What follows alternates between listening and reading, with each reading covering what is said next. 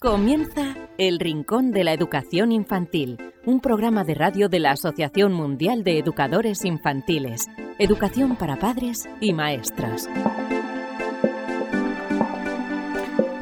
Hola a todos, queridísimos amigos y seguidores del Rincón de la Educación Infantil, bienvenidos a esta edición número 254 del programa en el que os vamos a hablar de algo muy muy interesante. Seguro que eh, algunos de vosotros estáis interesados en que vuestro hijo elija desde chiquitito eh, una mm, profesión eh, que tenga una gran aceptación en el futuro y esa es la programación. Hay algunos padres que se obcecan en enseñarles demasiado pronto la programación a los pequeños y de eso precisamente hablaremos, el mundo digital y la programación en la etapa infantil y lo haremos con el docente Alfredo Sánchez que nos dará buena cuenta de, ello. Ese será el tema principal sobre el que girará el programa de hoy. Os recordamos que si queréis contactar con nosotros, rincóninfantil.org y eh, si nos queréis escuchar a través de los podcasts en iVoox, en iTunes, en Spreaker, en Spotify, a través del canal de YouTube de la Asociación Mundial de Educadores Infantiles y a través de Radio Sapiens, donde todas las semanas se emite el programa. que los primeros libros Os invitamos son a que sigáis con nosotros durante Mejoran los próximos minutos. Recibid padres un e fuerte abrazo de este maestros y que os niños. habla, Desarrollan Benito, sus sentidos un y su consejo imaginación, y enseguida estamos enriquecen su con esta lenguaje edición número e incrementan su 254 del inteligencia. Rincón de la Sabemos que en ocasiones encontrar el libro que creemos más adecuado para un niño puede ser una tarea difícil. Por eso queremos facilitaros un poco las cosas con el proyecto 0 a 3 años de la editorial Bruño para que los más pequeños empiecen a poner nombre a todo aquello que les rodea y se diviertan aprendiendo. Unos cuentos llenos de magia y ternura con los que conocer el mundo. Un niño que crece rodeado de libros tendrá más posibilidades de amar la lectura y ser un gran lector. ¿Y si empezamos hoy a crear su primera biblioteca? Libros emocionales, libros para que el niño desarrolle su inteligencia emocional a través del descubrimiento de las distintas emociones, alegría, miedo, tristeza, etc.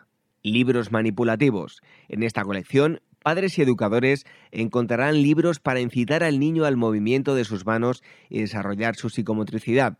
Libros con piezas móviles que giran sobre sí mismas, libros con lengüetas, pop-ups, etc. Libros para desarrollar el lenguaje, cuentos para que los padres lean a los niños y para que desarrollen su lenguaje, aumenten su vocabulario y puedan conocer las principales emociones y rutinas. Libros sensoriales. En esta colección, padres y educadores encontrarán diversos libros para desarrollar los principales aspectos de las capacidades sensoriales de los niños, identificación de colores, texturas, etc.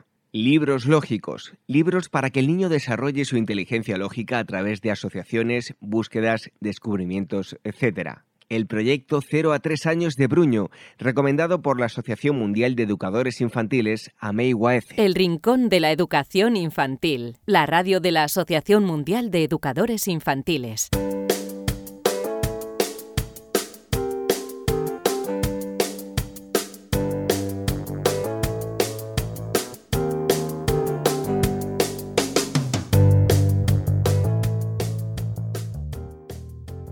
Hola a todos, queridísimos amigos y seguidores de las tertulias de Amiguez. Aquí estamos una semana más para ofreceros más contenidos, como siempre decimos, a padres y maestros sobre la educación de, los más pequeños y, y pequeñas. Y hoy, dado que también hemos hablado en muchas ocasiones de pantallas, de eh, tecnología, hoy vamos a profundizar un poquito más y vamos a tratar el tema de la programación. Si se, bueno, se da en, edades eh, razonables o se quiere empezar demasiado pronto. Vamos a, tratar ese asunto con Alfredo Sánchez, él es profesor, divulgador y además eh, profesor en una escuela Waldorf, en la escuela Micael de las Rozas y además eh, también hace formación para, para profesores. Alfredo, muchísimas gracias por estar aquí con nosotros en las tertulias de Amigo AEC. Hola David, muchas gracias a vosotros por invitarme, me hace mucha ilusión. Bueno, eh, hablábamos de. Aquí hemos hablado muchísimas veces del, mundo digital, lo positivo, lo negativo, si pasan demasiado tiempo los, niños y las niñas con tanto los móviles, las, tabletas. Eh, bueno, eh, ¿qué recomiendas sobre el, mundo digital en general? porque ya no es solo un móvil, sino que hay infinidad de, dispositivos a los pequeños y pequeñas, pues tanto en, el ambiente escolar como también en, casa con las familias. Bueno, es una buena pregunta porque la verdad que podríamos estar cinco o seis horas debatiendo ¿no? y hablando sobre ello, pero a ver, yo, yo parto de una premisa y es que la, época de los más pequeños de crecimiento es trepidante, necesaria y, con mucha sustancia, ¿no?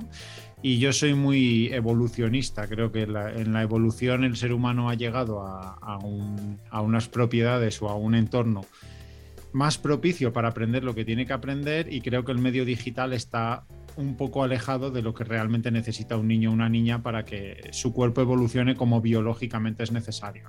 Esto no quiere decir que no sea un medio que nos pueda aportar cosas positivas en algún momento, pero lo que para mí sí es muy vital es entender que no nutre de lo que evolutivamente necesita el ser humano, sobre todo en esas edades, porque bueno, esto es como cualquier otra cosa, cuanto más mayores somos, pues a ti, David, a mí nos, nos puede afectar de una forma eh, menos grave algo que hagamos malo, pero también al revés, cosas que sean buenas cuesta más que nos entren y a los niños les entran enseguida, ¿no?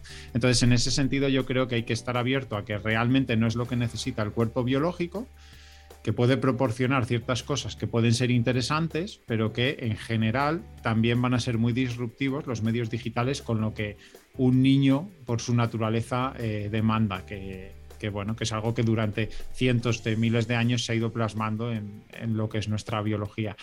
Y luego que es un mundo en sí mismo nuevo, donde hay muchas cosas desconocidas, donde nosotros mismos somos novatos y se está gestando, se está creando. Entonces hay que estar abierto a intentar entenderlo y al final es un, es un ritmo también para gente adulta cansado, ¿no? porque tienes que estar en constante aprendizaje. Bueno, incluso aquí hemos dado eh, muchas noticias al respecto. Eh, vemos también que, es un mundo que engancha y hay, hablábamos incluso en, Reino Unido, había clínicas de desintoxicación para niños pequeños. Eh, imagino que también en ese sentido los niños se les crea adicción mucho más fácil que, que a un adulto con este tipo de dispositivos, ¿no? Sí, bueno, evolutivamente la parte cerebral en esta parte no es exactamente la edad, pero bueno, los, estudios hablan de que en torno a los 21 años, creo recordar, es cuando realmente ha madurado la parte del cerebro que puede trabajar en, la gestión de las cosas que nos generan adicción, ¿no? lo que sería la voluntad firme y férrea de oponerse a cosas. Entonces, cuantos más nos alejemos hacia abajo de esa edad, menos recursos tenemos para enfrentarnos a cosas que nos pueden generar eh, impulsividad o, bueno, adicción, ¿no? Y de hecho Internet está construido para que sea adictivo, porque desde que Internet y los medios digitales pasaron de ser de pago y tú pagabas por algo que te era útil a simplemente ser algo que era gratuito y entonces tenían que obtener los recursos económicos de otra forma, como puede ser monetizando información, usos y demás, en ese proceso se entró en un círculo de necesitamos la atención de la persona que entre y la permanencia para sacar más dinero a través de publicidad y de datos. ¿no? Entonces, hasta el propio Internet está construido para que sea adictivo y para que fomente tu permanencia. Eso es algo que es así, es muy bueno investigar en cómo está hecho el, medio digital para sacar buenas conclusiones de qué, puede ser bueno, pero también qué están buscando cuando entramos nosotros en Internet las empresas que nos dan un programa, por ejemplo. ¿no? Bueno, recomendamos también una entrevista en la que te, hicieron en, ABC, que puede, todos los, eh, oyentes eh, lo pueden, pueden buscar en el periódico ABC. Y en esa entrevista afirmabas eh, que estamos perdiendo el norte en la educación de, los más pequeños y las exigencias que, les ponemos, sobre todo en programación, pero también en general se le están poniendo unas exigencias tremendas, ¿no? Sí, totalmente. Yo creo que la, yo, yo estoy dando clase en una educación Waldorf y yo fui alumno Waldorf, aunque he estado también en la industria tecnológica y soy apasionado y amante de la tecnología y de los medios digitales. Pero creo, para mí la base de los primeros años está en, en el juego libre, en el aprendizaje por descubrimiento y en ese tipo de cosas, ¿no? Y creo que el bajar o el acelerar procesos no siempre es algo positivo. Por ejemplo, yo creo que son edades muy buenas las primeras para fomentar algo dentro y no que desde fuera estén siempre intentando acelerarte cosas, ¿no? Porque luego lo que ocurre es que tenemos personas muy, muy dependientes del estímulo externo, ¿no? un niño o una niña que crece en el juego, en el descubrimiento, en la creatividad, aprende a crear algo desde dentro que le permita avanzar. Entonces yo creo que en ese sentido se está siendo muy exigente. Y luego ya en el tema de la programación, pues vamos a un mundo eh, pues mucho más complejo, porque realmente se está acelerando con una idea errónea, que es la de adelantar procesos es satisfactorio, y esto no tiene ningún sentido.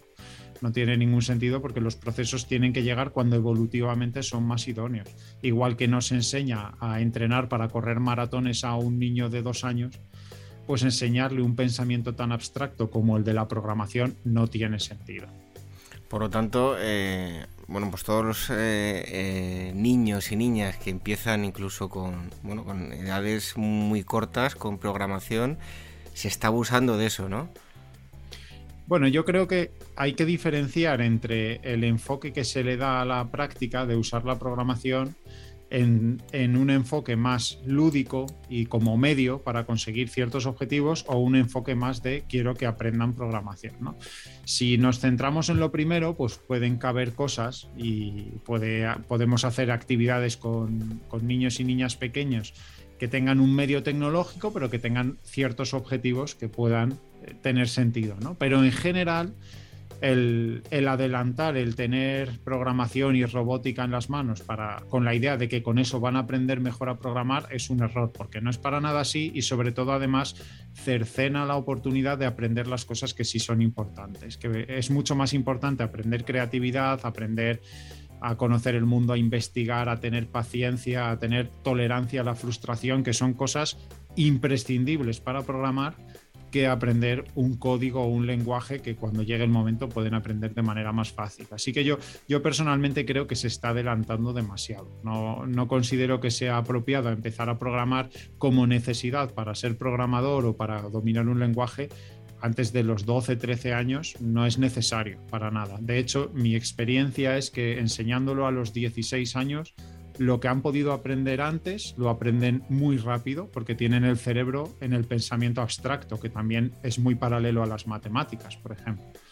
Es como intentar enseñar álgebra a un, niño en el jardín de infancia. No tiene ni pies ni cabeza porque es un pensamiento que requiere de abstracción, de, de, retirarte del problema, de no tenerlo en las manos, de no masticarlo y de procesarlo en una, en una parte más de cabeza que todavía no tienen desarrollado. Porque el hecho de que haya habido casos precoces, eh, bueno, son de alguna forma excepciones, no quiere decir que enseñárselos a, esa edad eh, vaya a hacer un, vaya a asegurar un mejor rendimiento en el futuro, ¿no? No, por supuesto. Aquí también es muy importante lo que has comentado, eh, cada familia e incluso los claustros de maestros y los colegios deben de estar muy atentos a la diversidad, porque hay, hay personas que por intereses o por desarrollo prematuro o por condiciones eh, requieren un contenido específico mucho antes de lo que otras personas lo pueden requerir. Y eso hay que atenderlo, siempre ha sido así. Igual que hay genios de las matemáticas que te están haciendo ecuaciones increíbles a los seis años y hay gente que se saca carreras siendo menores de edad todavía. Eso siempre ha existido, ¿no? pero eso hay que diferenciarlo de que de norma general sea algo adecuado, porque lo que, lo que produce en un niño adelantar un conocimiento antes de cuando está capacitado para adquirirlo es frustración. Y cuando es frustración es rechazo. Y cuando tenemos rechazo, al final es un campo que no le va a interesar y estamos perdiendo el objetivo de conseguir que sean personas eh, con cierta cultura digital y cierta cultura de creación y no solo de consumo de cosas digitales. Oye Alfredo, ¿a qué edad eh, crees, bajo tu punto de vista, que, ya se tiene un cerebro maduro como para trabajar la, programación? Hablabas de los 16 años, pero bueno, para empezar eh, por, el inicio, eh, ¿a, qué, ¿a qué edad se tiene ya un cerebro más o menos maduro? Lo que es una programación como la haría un programador, empezar a entender los rudimentos y ese pensamiento abstracto y muy secuencial. La programación es muy secuencial de etapas. Hay que saber coger un, problema, hay que saber distribuirlo en etapas y desglosarlo y analizarlo.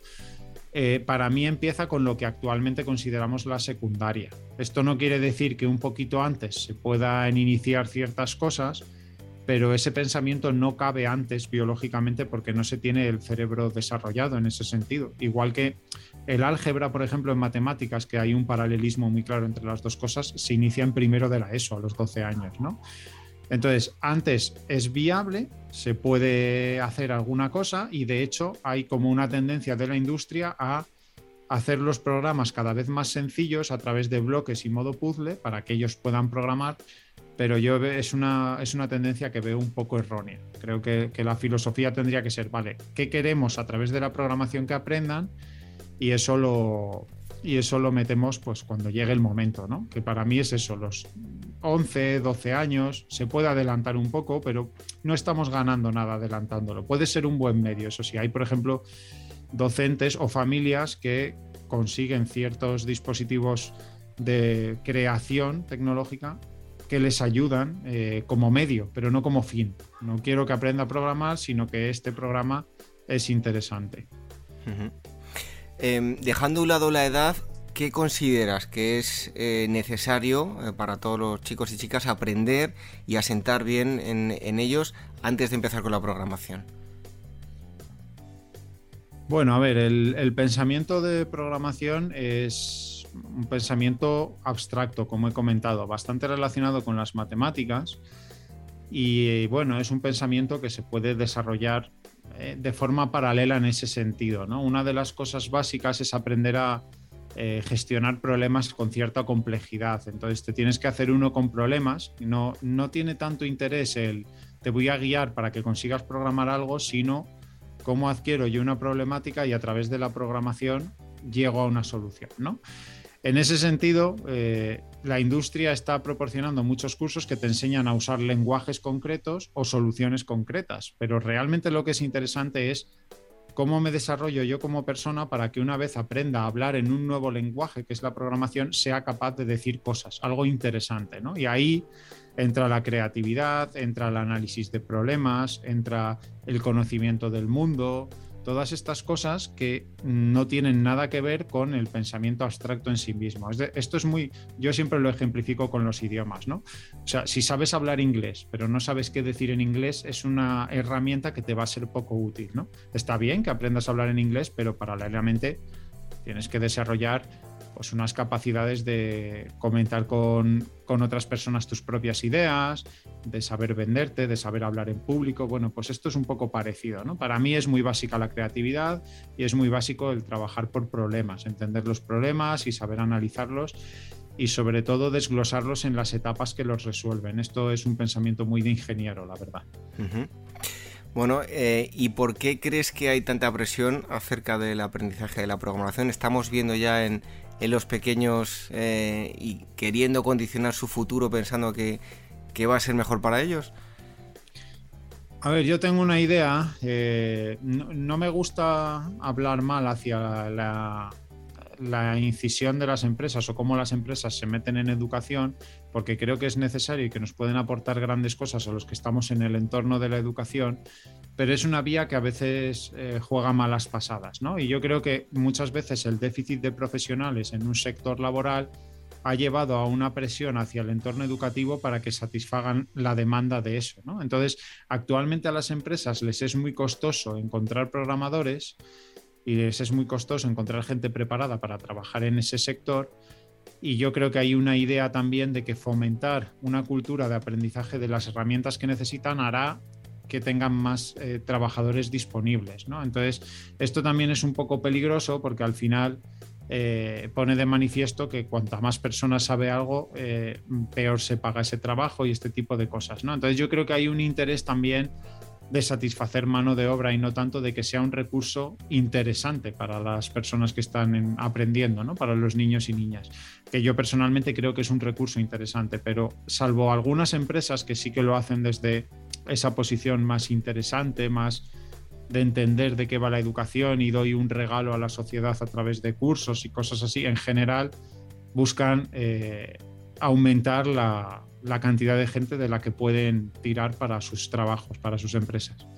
Bueno, haciendo una comparación, yo que mi campo es el, mundo de la fotografía y el vídeo, digamos que mm, mucha gente que no tiene tantos conocimientos técnicos, pero pero si desarrolla su creatividad, con el paso del tiempo es capaz de hacer un producto audiovisual que llega a la gente, aunque no tenga, como digo, tantos conocimientos técnicos. En el caso de la, programación, eh, por lo que tú decías, eh, vale mucho más y, va a ser mucho más efectivo desarrollar esa creatividad que le permita pues hacer un tipo de creación que posteriormente con el aprendizaje de, la programación pues poder desarrollar muchas más cosas, ¿no? Sí, estoy totalmente de acuerdo. De hecho, es que podríamos hablar de ello, pero como símil es un buen símil el que has puesto, porque igual que pasa en el sector audiovisual o en cualquier sector, si tú tienes buenas ideas vas a encontrar gente que sea capaz de desarrollarlas y generalmente se suele estratificar el mercado laboral en la gente que tiene ideas para hacer cosas interesantes y la gente, la gente que las ejecuta que está en una escala inferior. Esto, por ejemplo, sería como el arquitecto o el albañil. No es, no es desprestigiante ser albañil, de hecho hacen falta y puede ser un trabajo maravilloso. Pues lo mismo pasa en la programación. No es malo saber programar y ser un buen creador de código y un buen programador, pero seguramente el que, el que más se posicione y más gane y más eh, prestigio laboral tenga sea la persona que está por encima. Ya se ha visto en muchas ocasiones, ¿no? Veamos el ejemplo de Steve Jobs en Apple, que bueno, era una persona menos tecnológica que los que le acompañaban y sin embargo supo llevar adelante una gran idea, ¿no? Entonces, al aprender programación te está dando una idea de lo que se puede hacer, pero si tú desarrollas tu propia creatividad, eso lo puedes eh, llevar casi al infinito, ¿no? Porque programar es, pues es un lenguaje para hablar con las máquinas. Bueno, pues en muchas ocasiones hemos hablado aquí de la, importancia de desarrollar, desarrollar la creatividad de los, de los, pequeños y pequeñas. Hoy hemos estado hablando de la programación y el mundo digital con Alfredo Sánchez. Alfredo, muchísimas gracias por haber estado aquí con nosotros en estas tertulias de AMIGUAEC y en el podcast del Rincón de la Educación Infantil. Un fuerte abrazo y hasta pronto. Muchas gracias, David. Un placer estar aquí.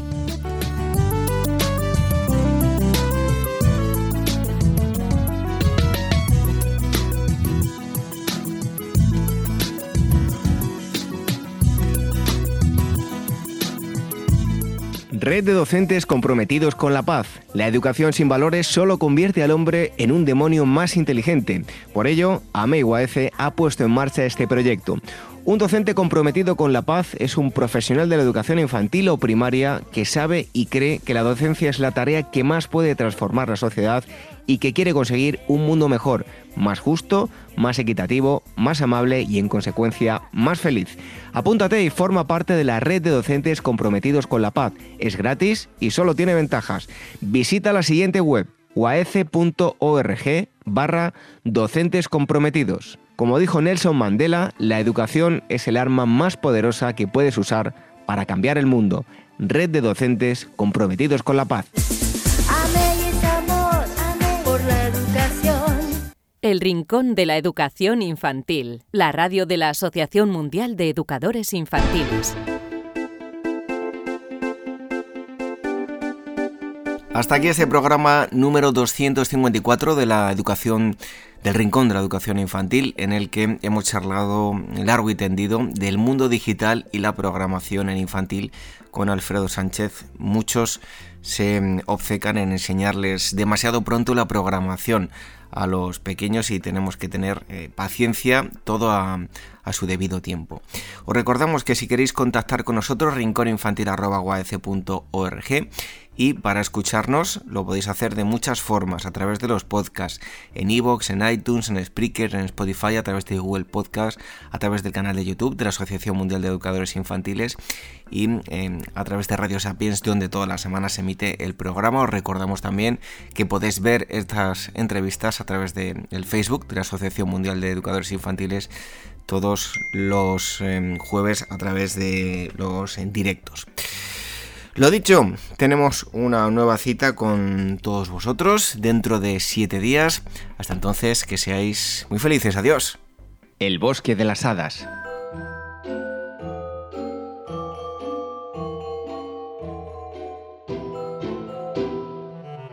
Érase una vez dos niñas llamadas Jennifer y Yaisa. La primera de ellas era buena estudiante y con un gran corazón. Por el contrario, Yaisa era una pésima estudiante y bastante malcriada. Jennifer vivía en una casa al lado del bosque azul. Sus padres eran campesinos y no tenían mucho dinero. Yaisa, en cambio, vivía en una gran casa situada en la colina. Sus padres eran ricos y, por tanto, tenía todos los caprichos que ella quería.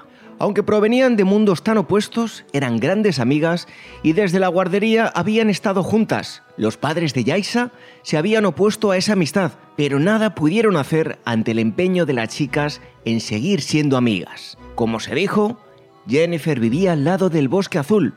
Este bosque era llamado así por los lugareños, ya que una gran cantidad de mariposas azules habitaban en él. Muchos creían que esas mariposas eran en realidad ninfas y que se apoderarían de todo aquel que se adentrara en el bosque al anochecer. Esta leyenda era alimentada desde hacía muchísimos años cuando desapareció una chica en el bosque y nunca se supo nada de ella. Este suceso hizo que naciera la leyenda del bosque azul, leyenda que duraba hasta nuestros días, pasando de generación en generación. Una tarde, Yaisa propuso ir al bosque. No, es peligroso, respondió Jennifer. ¿Por qué? ¿Tú crees el cuento ese? Mm, sí, una vez se lo oí contar a mi abuelo. Eso son mentiras. Lo que pasa es que tienes miedo y no lo quieres reconocer. No tengo miedo. Sí que lo tienes. Eres una cobardica. No soy cobarde. Está bien. Iremos, pero me tienes que prometer que volveremos antes del anochecer. Está bien, lo prometo. Mientras entraban en el bosque, Jennifer se iba arrepintiendo de haber aceptado. ¿Y si fuera verdad la leyenda? ¿Y si no veo más a mis padres? pensaba la niña. Oye, Yaisa, me vuelvo a casa. ¿Qué? Que lo siento, que me voy. Venga ya, si estamos dentro. ¿Me vas a dejar sola ahora? Sí, me voy, ¿vienes? Está bien, me voy contigo. De pronto se escuchó una voz. Bienvenidas a mi reino. ¿Quién ha dicho eso? Yo no he sido, contestó Yaisa asustada. Allí arriba, exclamó Jennifer. ¿Pero qué es eso? Miraron hacia arriba y vieron a un ser etéreo que se mantenía suspendido en el aire. Alrededor, cientos de mariposas azules con una extraña forma humana la iluminaban y daban un aspecto extraño a la figura. ¿Quién eres? preguntaron casi sin aliento las amigas. Soy Etea, reina de este lugar. Seguramente me conoceréis por el hada de los bosques. Las mariposas son suteréis, son mis ninfas. ¿Qué hacéis aquí? Eh, nada, solo pasamos a jugar un poco, pero ya nos íbamos. A jugar, ¿eh? Ajá. Os propongo yo un juego. A ver, díganos. De las dos, la que me traiga el objeto que pese menos ganará y será conducida fuera del bosque. La perdedora se quedará conmigo para siempre y será convertida en una hermosa mariposa azul. Señora, no nos puede hacer eso suplicaron al unísono las dos chicas. ¿Por qué? Habéis invadido mi reino y esta es la única forma de salir. Todas estas mariposas eran personas como vosotros que osaron entrar. Ellas fueron perdedoras. Tenéis una hora. Id cada una en dirección opuesta y traedme ese objeto. El tiempo empieza ya. No, dijo Jennifer Ayaisa, no te muevas, tengo la solución. No, solo quieres ganarme, pero yo conseguiré arrebatarte ese honor. Tú te quedarás aquí. Esta salió corriendo dirigiéndose a la izquierda, mientras que Jennifer se quedó quieta. ¿Dices que tienes la solución? Espero que así sea, aunque dentro de una hora saldremos de dudas. El tiempo pasó inexorable y al cabo de una hora, Yaisa fue traída en volandas por las ninfas. Bien, ¿qué tenéis? preguntó el hada. Yo esta pluma ligera como el viento, gritó entusiasmada Yaisa. ¿Y tú? se dirigió hacia Jennifer. Yo aquí lo tenéis. Y cerrando el puño, se lo entregó al hada. Pero es una broma. Aquí no hay nada. Sí que lo hay. Hay aire. Ese es mi objeto. Más ligero que él no hay nada. Ingenioso, exclamó el hada. He aquí mi decisión. Tú, Yaisa, para ganarme has traído efectivamente un material muy ligero, pero has tenido que matar un pajarillo. Has agredido a la naturaleza. Tú, Jennifer, en cambio, has conseguido el material más ligero que existe sin agredir al entorno. Jennifer, Eres libre y puedes irte. No, quiero que mi amiga se vaya, prefiero quedarme yo, respondió Jennifer. Increíble. En mis 500 años de vida es la primera vez que me ocurre algo parecido. Después de esto, creo que las dos merecéis iros a casa. Podéis marcharos. Gracias, gracias, señora. contestaron al unísono. Podéis volver cuando queráis. Habéis aprendido la lección más importante de vuestra vida, no agredir la naturaleza.